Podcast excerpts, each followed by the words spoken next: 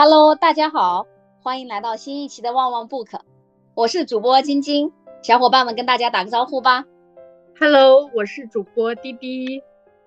Hello，大家好，我是睡饱了一天的 CT。Hello，大家好，我是叨叨。今天我们要聊一个什么话题呢？聊顿悟这个话题。我不知道大家平常有没有哎，突然觉得恍然大悟，或者说啊，我悟了 这种时刻。那今天我们就来聊一聊。嗯，那些顿悟时刻，首先我想问一下大家，你对顿悟是怎么理解的？然后你生活中的顿悟时刻多吗？我对顿悟的理解是分成两种，一种是从外到内的，比如说我跟我的作者交流啊，比如说跟咱们几个一起录播课呀，或者我看书啊、看书稿啊，都会有一些，比如说新的想法呀、新的观点啊、新的认知啊进到我的身体里面。这是一类的，这一类很多，我觉得几乎每天都在发生，包括有时候我刷刷豆瓣啊、知乎啊，都会有恍然大悟的感觉。另外一种是我自身的，它可能是一直长久以来困惑我的，在某一个时刻，我突然觉得哦，好怎么样，就是我都很难描述清晰那种感觉。但是之后我的生活就跟之前不同了啊，那具体怎么不同呢？就是觉得自己活着更有劲儿了。是的，还蛮期待迪姐说那个自身呃那一个由内而发的那个顿悟的，等一下可以问一问。那叨叨你呢？你对动物是怎么理解的？刚才你说的时候，我就在想，嗯，我从上学的时候就是一个就是感觉很叛逆、很痛苦的人。那当时，我现在去看当时的痛苦，就是可能不知道为什么要学习，不知道为什么要生活在一个军事化学校里面。到后面，我觉得我离开。高中离开大学以后，就顿悟的时刻特别特别特别多。可能到现在会知道哦，当时我为什么出生，我出生在那里会有一个什么样的成长环境，我是怎么长大的，我怎么上学，怎么工作，然后工作环境是怎样，总会去想很多很多很多这种东西。无论是看电视、看小说，其实我初中看过很多小说，但当时我并没有想明白，因为我可能看的都是国外什么。名著，然后那种爱情式的小说，就是没有想明白学习和生活，然后到工作以后就无论是看电视剧啊，所以我觉得我为什么看电视剧看的比较多，因为我觉得电视剧挺贴近生活的。我这两天看《雪中悍刀行》，我就会觉得他的思想挺接近现在就是很多痛苦的，所以就顿悟的那种时刻特别特别多，因为我觉得。就从小生活在一个非常贫瘠的地方，然后后面就全部就好像随随便便一件事情都能让你顿悟。对对对对，我我也这么觉得，就感觉啥都能够哦，原来是这样子，可可能是因为之前知道的太少了。对，嗯，那 CT 你呢？那天我写这个选题准备的时候，就是可能刚好我在江边，太阳又很好嘛，然后我就突然间。关于顿悟，我就想到了一句小诗，就是春天的微风吹皱了一池涟漪，就是我觉得那个顿悟的感觉给到我的就是这个感受。那说到这这一池涟漪，嗯，我觉得有几个句子和象声词就特别呃形象，就可能有几种这样的时刻。第一种就是像晶晶刚刚说的，哇，原来还有这样；第二种就是哇，原来呃是这样的。还有第三种就是，哦，对对对对对，我觉得这可能就是我顿悟时候的三种脑子里的语言或旁白吧。那我觉得，嗯，这些顿悟的时候，就是会出现一些想法，它可能是就像李姐说的，它是自己可能想明白的；还有一种是可能是别人的点拨，就会有一些突然的想法涌现，感觉有被点亮。这大概是我觉得我的顿悟时候。你刚刚说被点亮，我理解的动物时刻，对，就是那种啊哈 moment，就好像突然明白了一个道理，然后或者说突破了以往的一个认知。我感觉确实就像呃，也和迪姐说的，也和 CT 和叨叨说的都比较类似。我也感觉好像呃那种小的顿悟，新的视角的打开，新的观点，好像每天都有很多个点，有些东西哎小灯泡一样，好多个小灯泡点亮了。然后那种大的顿悟，因为我会发现哎。好像总是在为这个事情，嗯，虽然说，比如说一件困扰你的事情哈，你可能每天针对这个点，你好像都想通了，但是其实你本质上你每天还是在围绕这个事情在呃，在在在思考也好，或者说被这个所困扰也好，那说明你还可能没有真正本质上来解决这个事情，或者说你还没有和他达成和解。所以说，我自己感觉这种大的顿悟，呃，我把它理解为大的顿悟吧，就可能影响到呃自己的价值观，或者说结论某某类本质问题的那种顿悟，可能是很稀缺，相对较少的。那你们每次顿悟产生的时候，呃，是什么样的感受啊？我觉得每一次顿悟产生的感受，其实我觉得就像是听一个广播，就是它电台可能一直在播放，但是我们好像之前在。其他平常的时刻，我们并没有接收到那个广播，也许是调频不对。当你真正的到顿悟那一刻的时候，你就会觉得，哦，就是像打一个响指一样，就对了，那个调频就调到了。所以可能那个顿悟时候，有的时候是一直都在的，只是频率没有对。顿悟时候的感受就是这样，像打响指一样啊，找到了很对的调频。对，打响指一样，然后突然被点亮哈。那叨叨呢？因为我还挺情绪化的，就是。我看一个很喜欢的小说，我肯定要很快把它看完；看一个很喜欢的电视剧，要一个星期把它看完；看电影会看通宵。就我我顿悟的时候会很激动，然后，每次都觉得我看透人生了。我其实上初中的时候看《红楼梦》，我就觉得我看透人生了，但是后面每一年都觉得，就是都都就是不知道怎么选择，大大的选择、小的选择都不知道怎么选择。我觉得就是。一边很激动的顿悟，然后一边很痛苦的选择，就是好像每次顿悟就觉得啊，我悟了，然后好像 整个整个世界都亮了，但一不一不不一会儿好像又黑了，是吧？还是会痛苦，还是又陷入到以往的那个情况中了，是吧？哈，对，这怎么回事啊？我都到时候我们可以讨论一下。我自己感觉我的顿悟的话，就是确实就是有一种获得感，我觉得可能就是一种知识上的愉悦吧，就哎获得了新知。这是一种获得感，然后还有一种就是说，哦，会有一种轻松感，哦，原来那个困扰我的事情，哦，原来是这个样子的，其实我不需要为他痛痛苦，或者说，可能确实，呃，我就要接受是我解决不了的，呃，就有一种轻松感，对，好像，哎，这是不是叫和解了呢？反正我就觉得这两种感受会比较明显一点，理解呢？我觉得可能就是，如果说，比如说那个一种新的认知或者观点深深的打动了我们，但是可能过一段时间，好像生活又回到原来的那个状态，那可能打动我们的只是一个道理而已，不是听了很多道理依然过不好这一生吗？对对对对，这个原因，这个真的是为什么？这个是不是就是所谓的知易行难啊？我觉得是吧？可能还是因为它是你听来的，因为我。比如说，像我每天的工作就是看书稿，那一个书稿能到你面前，基本上它一定是过了某些标准，它即将要成为一本图书，它过了选题会嘛？就是说，一些没有什么新观点、深认知和价值的书稿，它是成不了一个书稿的。它能成书稿，它一定有一些新的东西，所以我每天都会笼罩在这些新的东西里面。呃，但是这些它进入不了我，它可能就是哦，我听了觉得很有道理，哇，它这个真是真知灼见。哇，我从来没有这么想过，然后就过去了，你就忘了，甚至都忘了。前两天我看了一本书，他说这个我为我们为什么还要读文学？我们为什么还要阅读小说？还要为什么要读这个虚构作品？因为曾经有一度，不是大家觉得读虚构作品，特别是李笑来说，那都是浪费时间嘛，大家都要读非虚构，就是因为我们读了很多书之后，我们会发现，其实我们可能记住的只有故事。就是印刻在我们心里的只有故事，就可能从小到大读了那么多书，有很多那非虚构的东西，记得很记住的很少，除非它真正的在你生命里践行了，否则我们记住的东西很少。确实，不然的话，那其实道理就是那一些，那所有人都可以成功了，是吧？哈，所有人都可以过得很好了。对，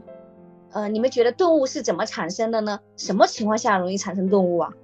因为现在是春天嘛。我每年春天都会有一种特别强烈的这种黑色能量环绕我，就是所谓的抑郁情绪啊。我是典型的春天会有抑郁的那一类人，但我今年没有。我周五的时候还洋洋得意在办公室说了这一点啊，就说说哎呀，感觉自己今年情绪挺好的，状态也特别好，能量也特别足。然后是因为我我有一个男同事，他跟我说，觉得今年状态特别不好。好像感觉自己是不是抑郁了，然后我就已经就得意到浮夸到已经忘记抚慰他，你知道吗？迫不及待地说我今年状态有多好，在别人的伤伤口上疯狂撒盐，因为我每年秋天都不好，就这么多年都不好，所以今年我真的是觉得就有一种新生感。我觉得这跟我去年的那个动物就有关系，就我那个已经被我自没没有没有，我已我已经跟你们说了好多遍了，就我跟我身边各对对对，所谓的小小鸭子和小狮子的那个，我觉得那就是我的顿悟时刻，那是我由内而外的，没有人告诉我什么，那个道理其实也是陈词滥调，无非就是接受你懦弱的那一面，你只需要很少的改变。不是有一本书叫百分之五的改变，就是你不需要伤心动骨的焕然一新，你只需要百分之五的改变，那都是道理。那书也是我很多年前就看过的书，嗯，都是道理，没有用。只有在你某一刻，你的你非常非常非常，也不能说痛苦吧，就我当时用的词是奄奄一息，一个什么样的，就像一束光照到你心里，你所谓顿悟的东西，就真正的，就是它跟你合为一体了。我觉得那个对我影响太大了，所以说迪姐的那个顿悟好像就是说，其实那个道理你之前就看过，可能刚刚开始看的时候也会有一种哦，挺有道理的，也会有一种获得感，但是呢，它可能还没有和你的生活真正产生作用。但是当你真正的生活进入一些困境啊，你自己可能也一直在思索这方面的问题，然后好像真的就觉得，就那个道理和你的就像身心合一，嗯。就是那种呃头脑、心脑、腹脑好像就打通了 那种感觉是吗？就是类似那样的道理，每天至少有八百个道理，我觉得就围绕着你，环绕着你，没什么用处，我感觉对我来说没什么用处。你看到他们会有那种呃心之感吗？会有那种开心的感觉吗？就是相同的道理，不同的人在进行重新的表述，所以就是大道至简，然后没有什么新鲜事，也没有什么新鲜的道理。啊，如果我们要去，呃，我觉得一本《论语》就够了啊。如果真的是想说，就是说我们要知道那些所谓的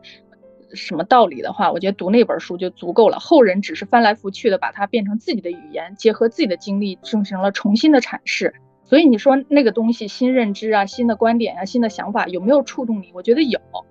啊，那个触动甚至就是我的工作吧，或者我都没没有到我的心里去。只有你自己内生的吧，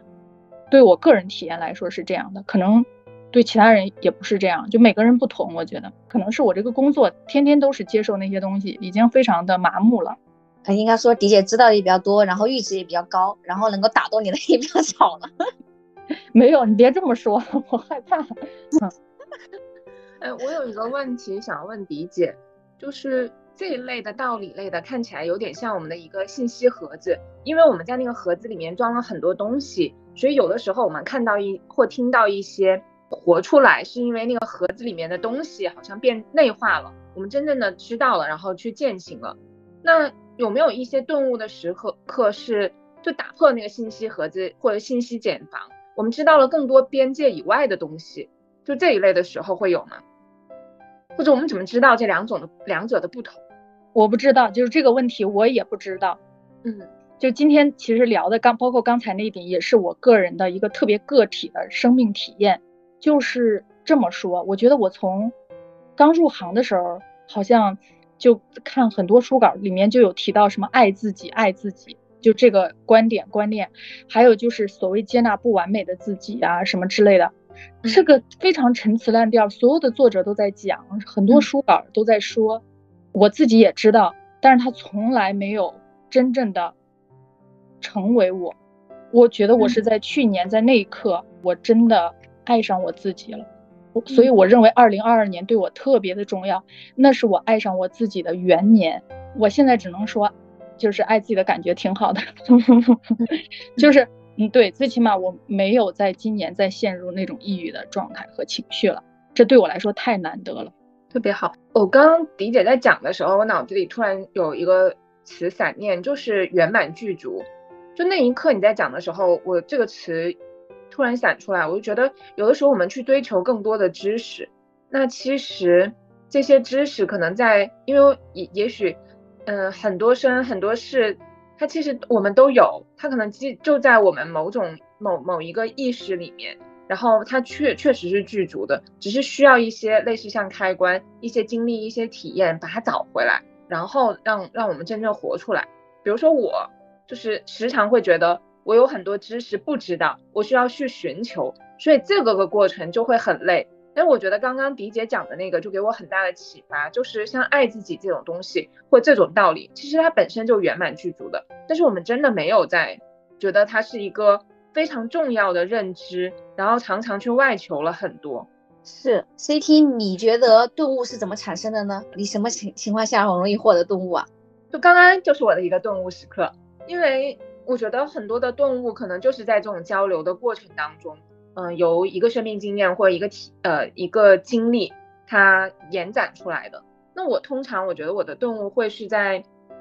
就是情绪能量和经历体验达到一定程度的时候。那也许刚刚的那个问题，李姐说的那个，确实我一直在思考的，就是最近我可能在思考怎么样打破信息茧房这件事情吧。嗯，总觉得我可能会不会做很多决策或思考很多事情的时候，都在我的信息茧房里面，所以我希望。特别希望要打破这个信息茧房，但刚刚迪姐的那个观点启发到我了，就是可能也许当我这件事情达到一定浓度，它也更通透的时候，嗯，也许它会自然的浮现，因为这么多知识，其实本质上的东西是很少的，嗯，之所以这样，它才叫本质吧。那我的觉得它能够涌，自然会涌现，可能要么就是阅读和刚刚像我们这样的交流。还有就是冥想和独处的时候，这四种时候，其实我们还蛮经常会出现这样子的就顿悟时刻的。呃，我还是想问一下，就是迪姐，你刚刚提到所所有的东西，呃，就是一本《论语》就够了。但是它世界上不是有各种学科吗？就完全和《论语》内容完全不一样啊。比如说生物学啊、心理学呀，呃，还有一些别的化学、物理啊，这些和《论语》就不一样啊。就是有一个物理公式让你顿悟过吗？或者是深深的触动过你吗？或者一个数学公式，就是科学之美有没有深深的触动过你？就理科之美没有过。对啊，所以我们今天我们谈论顿悟的时候，我相信牛顿他就被物理可能就被砸醒了，但是对我们来说，我们可能讲的顿悟更多的是道理，就是那个所谓所谓的或者说新的认知、新的观点，就这样的东西。而且我刚才说一本《论语》都够了，这也是一种很极端的说法。我觉得不是说真正一本《论语》就够了，嗯，因为我身边有一个《论语》狂热爱好者，就是我一个好朋友里面，他是《论语》狂热爱好者，然后他认为就是一本《论语》可以读一辈子，而且他也确实是翻来覆去的读，他读所有的书都为了更好的去理解《论语》那本书，所以我我也会被他影响嘛。叨叨你呢？我觉得就是我在回回忆我过去的顿悟时刻的时候，反正。我能想到的都是痛苦的、失败的各种经历，然后产产生的。我就觉得，其实我我也应该做，克服了很多东西，或者是说做成了一些事情，也得到过别人的帮助。但是我能想到的都是挫败，然后给我带来的那个感悟。然而且我从小到大都在挫败中成长。然后，但是每个阶段就是产生的挫败的那个顿悟，下个阶段都用不到。比如我。知道我高中怎么挫败的，但是我上大学了。我知道我上大学怎么挫败的，但是我工作，我知道我工作怎么挫败的，但是我又就是陷入婚姻的那种挫败感。然后等到我三十多岁，我理解二十多岁的自己的时候，但是我又陷入三十多岁新的一个呃选择和二十多岁想要的东西又完全不一样了。就像迪姐说的，现在孩子上小学，其实马上面临的他上初中、高中的很多困惑。都是全新的，就是我过去得到了无数个感悟，但是我接下来又面临无数新的、更多的困难，而且过去得到的，我好像未来都不是很想要。你这，那突然感觉学习，或者说那那那一路的那一个收获，一路的那一个得到的都都突然啥用都没有了哈，反正都会遇到新的，是吧？是的，但是我觉得我就是有意的，就总是。给自己创造困难，但但我在和我就是同龄人或者是说同学一起交流的时候，我会发现，哎，再一回头，因为像我很多同学，他们都是在一个工作岗位上做了十年嘛，那我可能已经换了几十个工作了，然后去交流的时候，会发现哦，我我们的三观已经完全不一样了。我我会觉得哦，我自然而然的就选择了我自己的一条路，因为我们都是从那个很匮乏的状态走出来，走出来之后，我们现在道路完全不一样了。虽然我现以后我过去的顿悟都解决不了我未来的问题，但但是我能感觉到它是有一点不一样的，而且慢慢的会觉得哦，自己自然而然就想做现在的选择。我并没有因此说我过上了更安逸的生活，呃，但是我好像就是一直在接近自己想要的那种生活状态。你这说的突然想起之前你也说，他就是说，嗯，生命自然会找到它的出口，就好像走着走着路就通了，是吧？哈，虽然可能以往的经验 用不上，但是就不管怎么样，你好像自己还是会走到一条走出来，是吧？哈。对对，我就觉得我可能是，特别是这两年，然后我会觉得我确实，嗯，克服了一些困难，然后也做错了很多选择。但是我现在一个人待着的时候，或者一个人走在马路上的时候，哎，我会回回想很多事情，我会觉得，哦，我自然而然的就有了现在的一个状态，还挺好的。太棒了，我们分享一下，呃，你们各自的三个比较重要的顿悟时刻吧。对你们改变很大的，我觉得第一个就是做自己这件事情吧。我觉得这个会花了我非常非常多的时间。迪姐之前有说，说每年的春天都是她黑色能量比较旺盛的时候，那我也是嘛。就是我很久很久都觉得我特别在意外界的评价，然后我知道，我当然知道做自自己这件事情，但是很难，是因为有太多评价的枷锁在我身上嘛。应该是一九年、二零年开始让我。觉得我应该要做自己，然后并且在践行这件事情。那二二年，像迪姐说，那是她的元年，我觉得二二年也是我的元年。我觉得所所谓做自己，就是呃，可能之前几年是会更多的不在意这个评价了。那二二年是我知道有哪一些是我做自己不想去做的，然后哪一些是嗯我做自己应该呈现的状态，所以这个是很重要的。那所谓的。我觉得动物其实，在做自自己这件事情上，它确实，我现在有写有点不太想起来它的顿悟是哪一个点了。但我觉得它这个事情是有非常多个顿悟时刻累积的，然后突然慢慢的变成变成了行为或我我自然呈现的状态。第二个是我觉得是疫情给到我的一些顿悟，是我特别重视能量这件事情了，因为以前觉得它还是蛮虚幻的。但是疫情的这几年，让我会觉得保护自己的能量很重要，然后让自己的能量可持续这件事情特别重要。可能这个是发生在某一天，在能量消耗殆尽的时候，我突然就意识到说不能够这样子了，就是你的能量真的是守恒的，你需要保护你的能量，然后不是纯粹的在释放你的能量，然后这样子它才会可持续，就每一天都要有充电时刻，然后它才可能第二天。再继续释放能量，然后再充能，这个我觉得这是第二个对我来说特别重要的动物吧。第三个我觉得是最近几天的动物，就是真实能量和爱这件事情，可能是起码是今年我觉得是我的一些呃个人成长的原则吧，就是清醒自主的活这件事情。我前几天就会关于坦诚或真实这件事情会发生很多对话嘛，然后自己内心也有非常多的挣扎。后来有一天，突然间就是在地铁上，我在看那一本《聪明人的个人成长》这本书，他就提到这三个个人原则，然后我就觉得最近好像似乎有非常多的事情它集中出现了，然后都在考验我这一关，关于坦诚、关于真实这件事情，然后再加上我又阅读了那一本书，我觉得似乎这可能就是最近一些非常重要的提示了。我意识到这个以后，我就觉得那。更更真实、更真诚，没有糖衣的去呃包装之后，反而会让我更轻松了。嗯，我我希望我今年也在践行这件事情吧。这是我觉得对我来说很重要的三个顿悟时刻，可能它有非常多的小动物组成。好棒啊！我感觉我的顿悟时刻还真的蛮多的。那我分享就是我目前觉察到，并且在日常生活中有在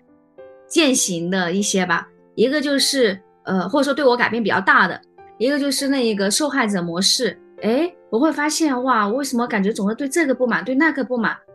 一方面确实我要相信我的感觉，可能就是可能对方就是没有做对，或者说这个事情就是伤害了我。但是另外一方面呢，我会觉得这个是有原因的。就恰好今天早上我还看到一个呃老师啊，他在讲，就是说这个受害者、迫害者和拯救者，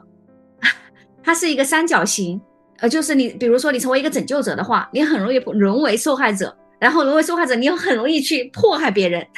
就是它是一个可以转动的。因为我本来就觉得哇，我好像总是一个受害者，但我发现，哎，其实我有时候又是一个拯救者。比如说，以前我甚至想拯救我的父母，哎，甚至想把我整个家族搞得更好，然后更不说我的弟弟了啊，怎么样了哈？不知不觉就会变成这个拯救者一模式一上升了，然后就会有产生很多失望，哎，又开始进行受害了。然后受害呢，你自己又不甘心，然后呢，你为了排解这种情绪，你又去迫害了。我觉得。通了，确实这也是我的一个动物时刻。第二个呢，就是之前迪姐说的一个，我觉得对我印象很深。呃，迪姐说她的母亲就是一个按照世俗标准，就是说去，可能其实自己的所作所为，其实都是按照一些世俗标准，什么好那就去追求什么，然后去达到了什么，其实就是别人的眼光嘛。或者说，我就发现我的天呐，无论是我的爸爸妈妈，还是说我自己，无形中都是过这样的生活。我完全就是在把自己往那些标准上面去过，但是从来没有问过我自己到底愿不愿意。对，因为我会发现这方面的动力会越来越弱，然后我就现在越来越意识到，其实想清楚自己想要过什么样的生活，啊，所谓的找到自己的使命，以前觉得是一句空话，以前觉得哎什么找到自己的使命 什么之类的，但现在觉得，呃，找到自己真正想要做的，你才会有真正会有源源不断的动力，而不是。呃，而不是会，哎，反正就是，如果能找到一件，呃，你自己又很热爱的，然后你愿意投入其中的，我觉得真的会是一件很幸福的事情，就是而不是说只是去过别人希望你过怎么样的人生，然后你就去追求那样的生活。对，这是第二个。第三个的话，那就是关于女性主义了，就是那比如说以前就总会有一种，哎，男生就应该为女生付出，就应该多付出一点什么之类的。其实现在脑海中还是会有一些余毒哈，但是呢，起码呢，现在会有一个灯，哎，时不时照一下哦。其实我也没必要生气哦。其实这好像本质上又是我在想要依赖他或者依附他，或者说又想把那种要求指望他去实现。哈哈哈哈 这个呢，其实对我改变或者说对我的作用还是蛮大的。我觉得会少了很多争吵。当然了。就算是有了这些，要想要过好自己的生活，或者说想要真正的实现心定神啊，也不是那么容易的。因为我发现生活中，任何有时候一个念头，都会让你，如果没有管理好，或者说你周围人，比如说父母，然后一些无形中又会整个打乱，还是会过得很痛苦。但是呢，起码呃知道这些东西呢，它有时候会给我们一些解脱。叨叨你呢？我就觉得我顿悟的时刻太多了，而且都区别不是那么大。我想最近就是之前和迪姐聊天的时候，迪姐说，啊，以后会有离婚的潮流。就我再大几岁，我的同龄人该离的就该 都离了，因为目目前我的同龄人他们都在秀恩爱、秀婚礼、秀就是生孩子刚出生、秀满月照，让我非常的不安。我就想你们怎么都。这么幸福，虽然我知道这都是假象，但是我看到他们秀的时候，我非常的痛苦。就是当我知道，如果再过五六年，他们该离的至少能离个一小半儿，我心里就嗯比较安静了。我就觉得 大家都一起 追求自由，笑死。对这种他们听到都要打你了啊，感觉像揍他们一样的。对呀，就是就是，比如像 CT 这种，再过五六年，如果该离的都离了，我肯定很开心啊！我是，不，CT 这种，我觉得他们应该是还是还是不会，他们两个还是会过得很幸福，只是因为真正想要过得很幸福，还是很难很难的。但是过得更幸福，万一未来有更幸福的生活等着他们。哦，你是这么说呀？我要笑死。就是有这种想法的时候，我会觉得，嗯，我的我感觉自己好像顿悟了，好像很很开心，就是不那么拧巴。但但其实后面就又接着拧巴别的事情了。如果说还有别的，就像晶晶，我觉得晶晶说的时候我就快笑死了，说拯救者还有那个迫害者，我想我就是一方面我给我爸妈很多的钱，一方面我每天都在想他们为什么自己不能挣钱，然后给我一点。我就想挨个批判一下他们，为什么我哥我爸他们都这么笨，不能多挣一点钱给我呢？嗯，会一直在要要求自己，然后多努力一点，然后多给他们一点。一方面我会一批判他们，就在这个过程中一就很拧巴嘛。但是拧巴多了，慢慢的也就没那么拧巴了。嗯，就就尽量的放下，或者是说那个边界感啊，还有那种。尺度慢慢的就有了，还有就是女性主义，我就觉得我这几天看了好几本女性主义的书嘛，然后它里面提到，就是说人家有生来就是女性主义，人家丁克呀或者各种呃本来就想的很明白了，各种都有，然后还有一大半的人就是结了婚之后过得不幸福，然后 发现了女性主义，就是这条路走不通了，然后才发现哦原来有女性主义这个道路。我觉得我就是属于那一大半，然后，嗯，上野老师在他书里还说，这部分人他们的女性主义就来得很晚。我觉得我就是那一批来的很晚很晚的人，到现在还在还在学。然后我去看从零开始的女性主义的时候，就觉得，哦，好有同共鸣啊，好有同感，很开心。感觉我我觉得有时候只要是能找到这种共鸣，那个痛苦就被弱化了，就还挺。开心的，是的。其实我是想说，那个就是刚才晶晶说这个女性主义，说之前我说就是说，呃，不要让男生更多的付出，好像我们也可以更多的为男生付出。其实这完全不是我的想法。我觉得我理解的女性主义的核心是选择的自由。就是你不是一个从众的选择，比如说别人都认为男生应该付出更多，所以我认为我的男朋友应该为我付出更多。然后比如说迪姐说我们也可以为男人付出更多，那于是我就在检讨我的想法，我为男人付出更多。我觉得女性主义是选择的自由，就是哪怕全世界有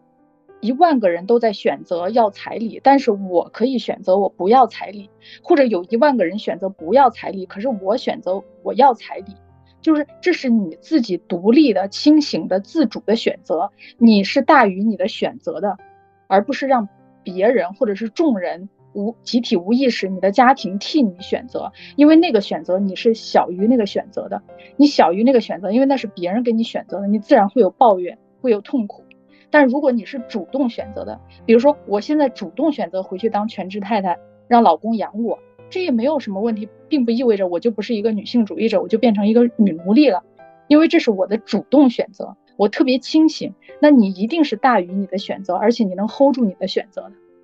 所以，我我的感觉是这样啊，所以我不觉得就是说在这个男女关系当中谁更高谁更更低，但是我觉得，因为那个也是你自己决定不了的，你能决定的是你的选择，你有选择的自由。比如说我今天晚上跪着跟我老公擦鞋。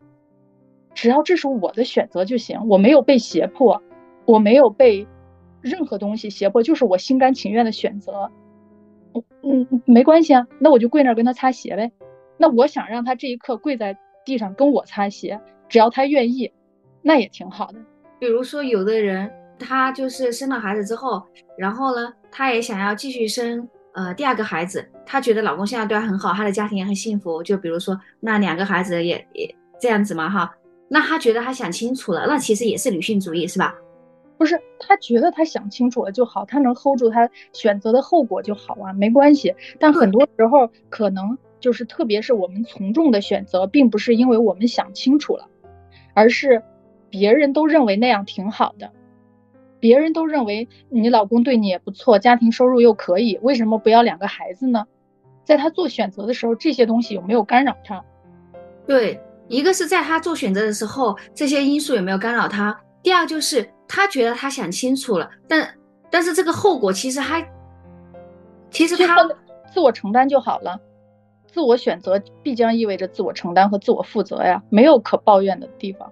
因为那是你的选择。嗯，对他觉得他以后可以承担任何后果，他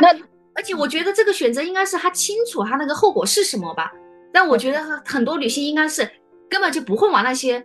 比较坏的后果去想，因为大家也不都会觉得，哎，会很幸福嘛。对，而且我觉得这个主义那个主义都没关系，因为我们用女性主义只是说一种简简便的说法，就是说，当我们说一个女性可以自由的选择，她可以独立，可以自主，可以为自己的人生做决定的时候，我们把它简称为女性主义，它也可以是别的主义，都可以。只要这个女性在她的人生当中，她是自由的、自在的、幸福的，她觉得自己是自己人生的主人，就挺好的。我觉得，我觉得就挺好的。她做什么选，她是生五六个都没问题。那个，我觉得上一次就是说顿悟哈，比如说，我觉得有时候会有一些很有趣的观点会打动我。比如说上一次叨叨在咱们那个群里说 农田播种，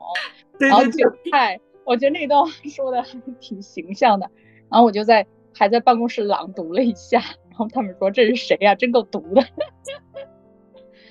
我笑死。啊，我觉得是就是一天当中这样的时刻会有非常的多，就是说，哎，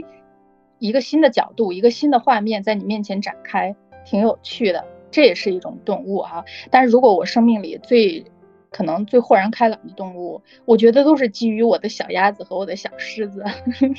我一天当中会有很多个时刻会说，啊，这就是我的鸭子时刻。那没关系呀，我我不会想到这是我能量很低、很沮丧。比如说以前我喜欢用奄奄一息这个词，其实我在贴那个标签，我在强化我当时荡的情绪啊。但现在我就知道这是我的小鸭子时刻。那那没关系，我今天还在想。如果有一天我死了，我得让我女儿把小鸭子和小狮子都放到我的墓地里，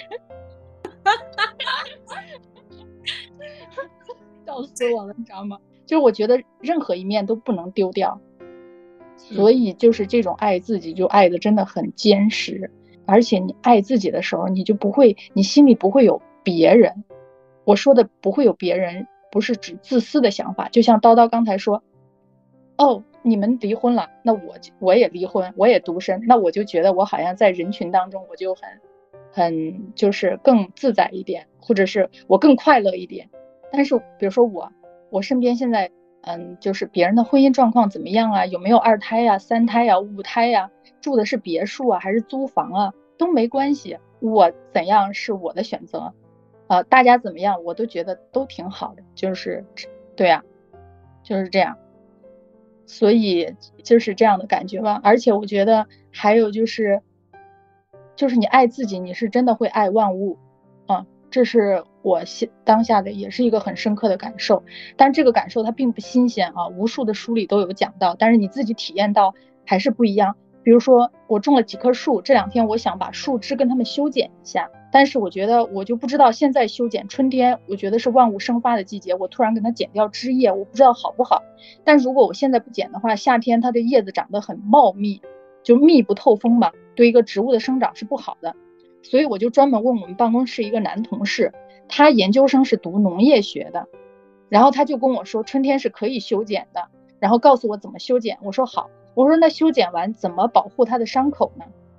他说伤口。什么伤口？你就没什么伤口。他说你就修修剪完了就行了。首先呢，我认为他这样的回答是不专业的。我觉得肯定植物这个伤口是要怎么，比如说涂一个什么那个溶液啊，或者什么，就像我们的有伤口要是创可贴稍微保护一下呀，或者是碘酒稍微消毒一下，我觉得是需要的。但是我那时候问的时候是非常认真，然后他给我这种回答的时候，我又去看了一些，查了一些资料，大部分是说可以。使用一些溶液进行一些简单的，就是比如说涂抹，但也可以不不用，也是可以的。然后我去修剪的时候，我就咔咔咔剪的时候，哎呀，我我我当时能感觉到，好像我跟他是相通的，就是你很爱他，然后你你觉得哎，呃，是网上是说不用修护也行，但是我感觉到他好像挺挺受伤害的，他挺疼的。所以，我我觉得那一刻，我觉得挺幸福的，你知道吗？就就那几棵树也给也给我能量了。就我爱他们的时候，也接受到他们对我的爱。当然，这我就显得神经兮兮了啊。然后我就还跟他们在心里说：“哎呀，对不起，我现在剪了你们，但是我真的是为了夏天让你们就是更好，就长得更高、更茂密，就是就更少招虫害嘛。因为它那个叶子太密的话，它会招很多虫，所以我觉得很幸福。”感受到这种一体的时刻，呃，其实是很幸福的。我觉得这种能感受到一体的时候，也可能是就是自己能量还蛮高的时候，不然真的都 可能陷入到自己的那个疗伤期或疗愈期，是很难感受到外界，甚至特别呃，就是更广阔的自然的力量在这种一体的。对，就是我在能量很低的时候，首先没有力气拿起剪刀去修剪枝树枝，嗯，然后还有一个问题就是，我不我不是有一个扫拖一体机嘛？就是我买的是那个最新款，然后呢，它前两天呢就提示它老有问题，但实际上是个很小的问题。我只是给京东的客服留言，我说它为什么总是提示我有头发缠绕，但实际上它没有头发。我只是想说，客服告诉我原因就行了，因为我觉得一定是设置上或者哪儿有问题。我都给我的机器人命名为我的小精灵了，它是我的小精灵哎。结果我留言了之后，我没有看到他给我的回复。下午。京东给我打了一电话，说他就在我家门口，给我拿了一台新的，让我把旧的他，他直接把旧的回收，给我一台新的，因为厂家只换不修，就是说你有问题，我直接给你新的，你把旧的我拿走。那如果要是搁在以往，我会觉得这样很轻松，因为简简单单嘛，我也不用再去研究他的问题啊，也不用懂他的回复啊，就直接拿一新的就行。然后我就想，天呐，他是我的小精灵哎！对，李姐已经跟他产生感情了。对呀，这个时候怎么能拿走？对我给他命名了。你给一个东西命名是一个很奇妙的东西，你跟他命名了，他就有生命体了。你感觉，你跟他之间有能量交换。我想，天呐，他没，他很可能他没有问题。我只是咨询一下，因为我不想看说明书而已。你说这厂家吧，倒也真是服务好，你知道吗？但是遇到我这种客户啊，估计。他们也过头了，对，也郁闷，你知道吗？心想这客户也真够矫情的，知道吗？对，但是对大多数人来说，这都是很好很好的服务，只是对于迪姐来说觉得过头了。就是我我我在想，我怎么跟他们说？我不想我不想换，我只是那个，然后我就跟他我说，哎，可是那个客服并没有跟我说要跟我换一台新的呀。那个京东的物流的小哥，因为他只管送货，他说。嗯，他说，可是那个厂家已经让我们送过来了，而且这个东西很重，就是他不想再拿走了。他说，要不这样吧，我说我现在不在家，我说我，而且我还得考虑一下。他说，要不这样吧，我把东西先放你家门口，我就不拿走了。要不就是来回，他那个物是个大件儿。他说，你考虑一下，如果要是呃没有问题的话，你就把旧的放到那个纸箱里扔到外面就行了。我到时候到你家门口再把旧的收走。然后我回去真的就是，我还没那么圣母，我还是用了新的，但是我真的跟旧的好好道别了。临终关怀里面有四个点嘛，叫道歉、道谢、道别和道爱嘛。我真的觉得跟每一个生命体的分别都需要这四个，我觉得都需要这四点。现在就在用心的。而且我我在跟新的起名字的时候，我就想，我不能再让他叫我的小小精灵了。对，因为我觉得那样子不好，就好像随便一个人都可以做我的小精灵，笑死了，你知道吗？戏太多了。没有，丁姐刚刚说的这个，其实有一次是我有特别深的感受，就这种一体的感受，是一九年我们不是徒步到峨眉山吗？然后在峨眉山顶的时候有一棵树。然后当时带我们走路的那个洛哥，他就说，他说这棵树很有能量，然后这棵树是一棵雌性的树，然后他说它不同于其他树，它的母性的力量非常强大，然后就让我们每个人去抱它，然后我觉得也很神奇，就是我就在当时脑子里想，我说这也是矫情，其实树还有雌的雄的，然后它们还会给你有力量。然后当你真的去抱那一棵树，呃，你当下抱的时候，你确实是会觉得有那种让你特别安稳的感觉。但是我当时就不信邪，我觉得可能就是就是因为预设了这个概念，然后就去抱其他的树。你真的那一刻，我是有那种被 crush 到的感受，就是那一棵树，你真的会感觉它的母性力量特别特别强。就你在抱它的时候，你觉得它也在抱你。那一刻是我第一次有一种。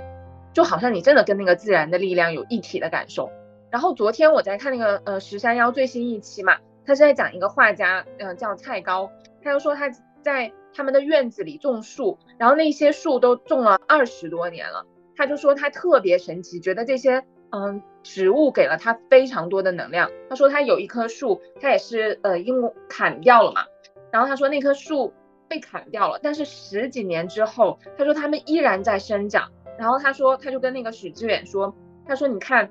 嗯他自己用了十几年的力量，把他的伤痕全都包裹住了。哇，那一刻我真的被震惊到。然后他给许知远看，他说你看你完全一点。都看不出他的伤痕。他说这可是就是这种切面，然后把它全部锯掉。但他说自然的力量就是可以让它包裹住他所有的伤痕，它一直在往上涨啊。那一刻，就刚刚迪姐讲这个植物的时候，我有感受到，我觉得，嗯，就是会被这种植物或自然给予到力量，这是真的会有的。嗯，是的。对，而且你的感受是非常主观的，就是你感受到他给你力量了，你就是会充满力量。嗯，就是他可能无法从科学的角度去解释，但你感受到了，你就是得到了啊。嗯，对，就今天早上，我就觉得我哇，就一点力气都没有了，就哎，可能哎呀，我都有时候，比如说在相处中，哎，我就觉得。我自己怎么这么多各种各样的想法，然后我就觉得不开心。然后早上呃起来了之后去喝茶，我也觉得天呐，我觉得我好像没有力气继续就跟着那个节奏。一个是特别烫，然后呢坐的我也不舒服，嗯，然后声音觉得又小，就觉得什么都不对。哎，后来我就干脆的没有跟着那个节奏走了，呃。结束了之后，我本来是想看书的，让我自己强制性的哎就来看书来学习，但我觉得哎不用，我说哎我想去找那棵树，就是之前我提到我小区里面一棵很大很大的树，哇，我觉得我很感谢我自己做了这样一个决定，就这可能就是一种跟随直觉的决定，直觉的决定，而不是说理性头脑，哎你现在应该学习，好不容易哎你又起了一个早，你就怎么样？我穿过那个小区走到那棵树临近的时候，哇！我就感觉我纷繁的思绪，我就感觉我顿时就好像安定了一些，真的，我觉得很神奇。然后恰好它的那个根都非常粗大，然后往四周的蔓延嘛，然后我就坐到那一个上面去，哎，就坐在它的那个根上面，然后我就看到它的那一个呃枝繁叶茂的一些树枝啊、树叶啊，把整个范围覆覆盖好大好大，然后下面呢也有一些树长。一些树长在它的那个下面，比较小的树，它遮蔽了下面的树，以及一些很小的植物从它的那些根须的附近长出来。后面也有一些呃，无论是阿姨在打扫清洁，以及其他还有更多锻炼的一些呃年纪大的人，呃中老年人就要让你锻炼。我就觉得这棵树它容纳了那么多一切，它好有力量啊！而且我在那里，呃，我其实是我在。坐在上面，然后我感觉我情绪那么不好，然后呢，我可能是带着一些负能量，但是我觉得他是无条件的接纳，然后我就顿顿时感觉这棵树又是无条件的接纳，然后呢，第二他又有那么有力量，就像一个父亲一样。然后上次李姐提到，李姐提到一个哎母理想母亲的投射嘛，我突然觉得这棵树好像就是就是我心目中父亲的一个 理想父亲的一个投射，哇，我觉得 就更喜欢这个树了。然后我我还没有想好跟他起什么名字，我想，哎，要不要起 理想的爸爸？我直接就快快的，我你们再想一想。你不用叫理想的爸爸，你直接叫爸爸就好了。啊，但是我这样就觉得对我爸爸不，那对我爸爸好像有点怪怪的。哎，算了，我你叫他树爸爸就好了。哦，对对对，哈，可以可以可以，嗯嗯，笑死了，画风逐渐魔幻。对，这玄学逐渐往玄学靠拢，笑死。对，之前你也不是说每个人都需要自己的支持系统吗？我感觉现在我们可能找不到人来支持，我们就用 大自然来支持我们。对对，哦，对我从那那里真的就有体会到迪姐上次说的充电器这个概念。哇，我在那里我真的感觉到我有被充电，然后我的心力，或者说当你整个人心定神安的时候，哇，你的心力也恢复很多。我就觉得我就是坐那里啥都不想。然后别人就说体验嘛，就是体验。然后你当下你就是，呃，体验，哎，反正就觉得很舒服。对，嗯嗯。其实我们找不到人跟我们充电，其实不是因为我们身边没有合适的人，我觉得主要是人是环境的产物。你不觉得大家都挺匮乏的吗？不管对，能量上，还是精神状态上，还是各方面吧。嗯，我我觉得一个人他只有自己满了，他才可能给别人成为别人的精神加油站。嗯，对就是现在身边，比如说能见到一个元气满满的人，是挺稀缺的。是的，一个人能够，我现在真的觉得，呃，上次听到那句话也挺有感触，就是说，哎，把自己活好就是最大的慈善。哇，哎，我突然觉得，哎，总是想去帮助别人，帮助别人，但其实有时候，我们把自己活好，其实就真的挺难的。然后，哎，我觉得现在先聚焦把自己活好吧。哎，叨叨那个第三点动物，我记得你先前好像提到，你有时候总是会去做，呃，拯救者，然后呢，去给你爸妈很多东西，但是呢，呃，你又会觉得，哎，好，就是内心会产生很多感受，是吧？关于这方面，你有很多，你也有很多心得，是吧？心得，我觉得 感受，感受啊，然后一直让自己呃想开一点嘛，因为呃就是他们又不是简单的，就是很多事情他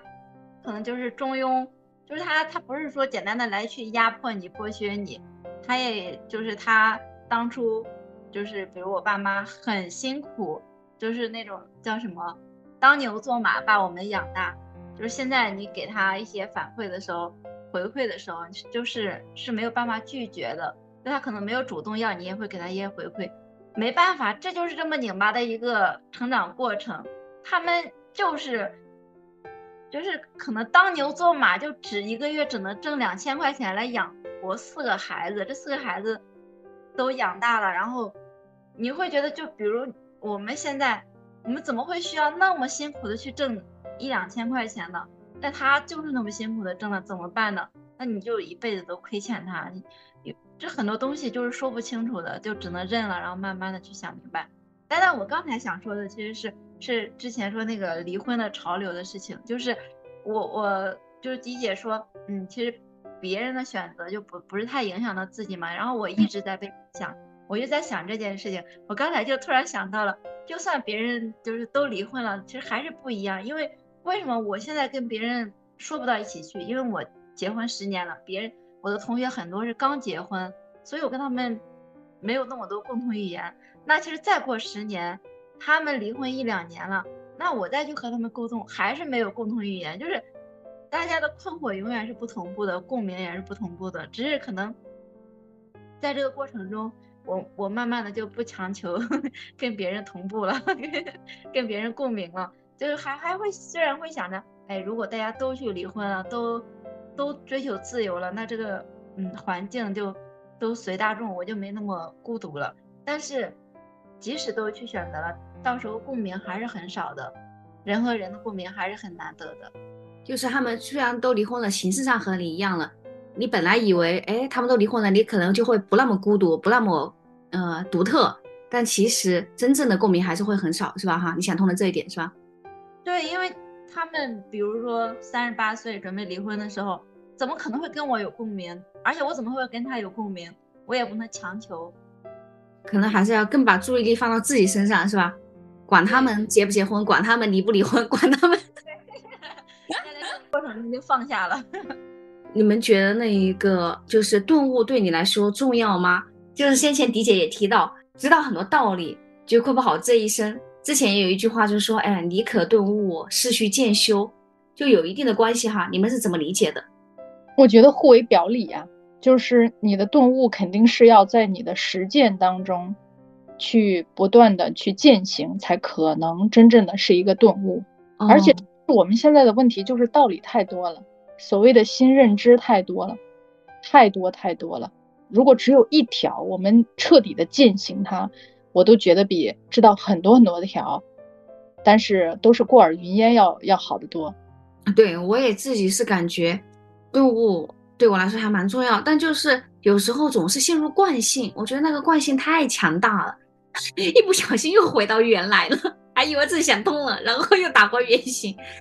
然后所幸呢就是说他可能曾经点亮过，然后呢，或者说你知道了哦，原来是这么回事，那可能就是。就像迪姐说的，就是需要修吧，嗯，就是不断的提醒自己，行动上面去去支持他，去改变。对，而且你不知道你现在是，呃，就比如说我现在觉得好像状态挺好的，可能一周之后又打回原形也是有可能的。因为我非常得意的跟我男同事说，因为他说他觉得他对做什么事情现在都提不起精神，他说我可能抑郁了。他非常认真的跟我说，而我在得意洋洋的向他展现我的能量，你知道吗？眼睛里完全没有他和他的感受。然后他就说，我觉得你现在是躁狂状态，你比抑郁还严重，你这叫躁郁，躁狂抑郁轮转上上演。我说好，你赢了，我现在就是躁狂状态，好吧？笑死我了。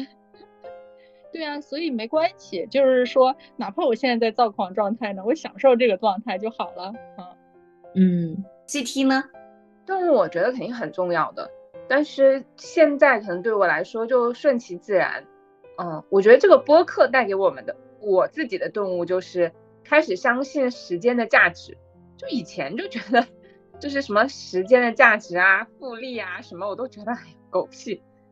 那你真的是做做了这个播客，我真的开始相信时间的价值，就是每一天可能就是做一点点小事，然后去积累着，还是会有一些改变的。所以我觉得动物也是一样的，可能有一次某一个的动物当下觉得明白了，那可能很可能又会打回原形。我觉得没关系啊，就多一些动物啊，长期积累它还是会有有价值的。我觉得这可能就是。嗯，小小的动物，然后也像念头一样，让它念念相续。当它续成了一个一条线或者一个什么呃点线面什么连成一体了，那随便吧，我就觉得那可能就会出现不一样吧。哦，所以我觉得小小的顿悟，也许就是在渐修的过程。嗯，然后现在提到，哎，他可能每次遇到的不同的人生阶段，哎，好像。这个方面，这个阶段懂了，然后好不容易懂了，那下一个阶段又是新问题，好像前面的都没有用。然后其实我觉得 CT 说的好像和这个有一定的关系，就可能你觉得没有用，但是有一天说不定它就可以串起来了，最后好像通了。呃，让我有点想起那一个乔布斯在那一个大学的演讲，好像就是说，哎，嗯，回望你的人生路，好像就是一颗颗珍珠，然后其实可以把它串起来。对，只是说现在你还没有把它串起来。叨叨你呢？就是我小的时候会觉得世界非常的宽广，然后现在的话会觉得自己好像有点像那种笼笼子里的人，然后慢慢的去去去学习去攀爬，然后始终能做的事情还是有限的嘛。就就在能做的有限的事情的时候呢，我的能量还是有限的，然后会发现自己的能量比小的比小的时候想象的要少得多，但是。就是每一次顿悟完以后，可能就会会觉得这个笼子没有那么 让我窒息，因为我会觉得，在一个就是当时的过去的每一次面对痛苦的时候，都觉得那个痛苦是非常非常严重的。但是后面你回头去看，哎，那那个痛苦其实没有那么严重，或者是说，哎，失去了也没啥。就比如工作失去了没关系，婚姻失去了没关系。很多东西其实都没关系，但是你当时在笼子里的时候就觉得啊，我要窒息了啊，我失败了，我我崩溃了。其实并没有那么严重，慢慢来嘛。然后很多事情应该会越来越好。是，感觉这个顿悟对你来说很呃，这些感触会让你呃，就是有种解脱，或者说痛苦慢慢减轻，是吧？哈。对对，好棒。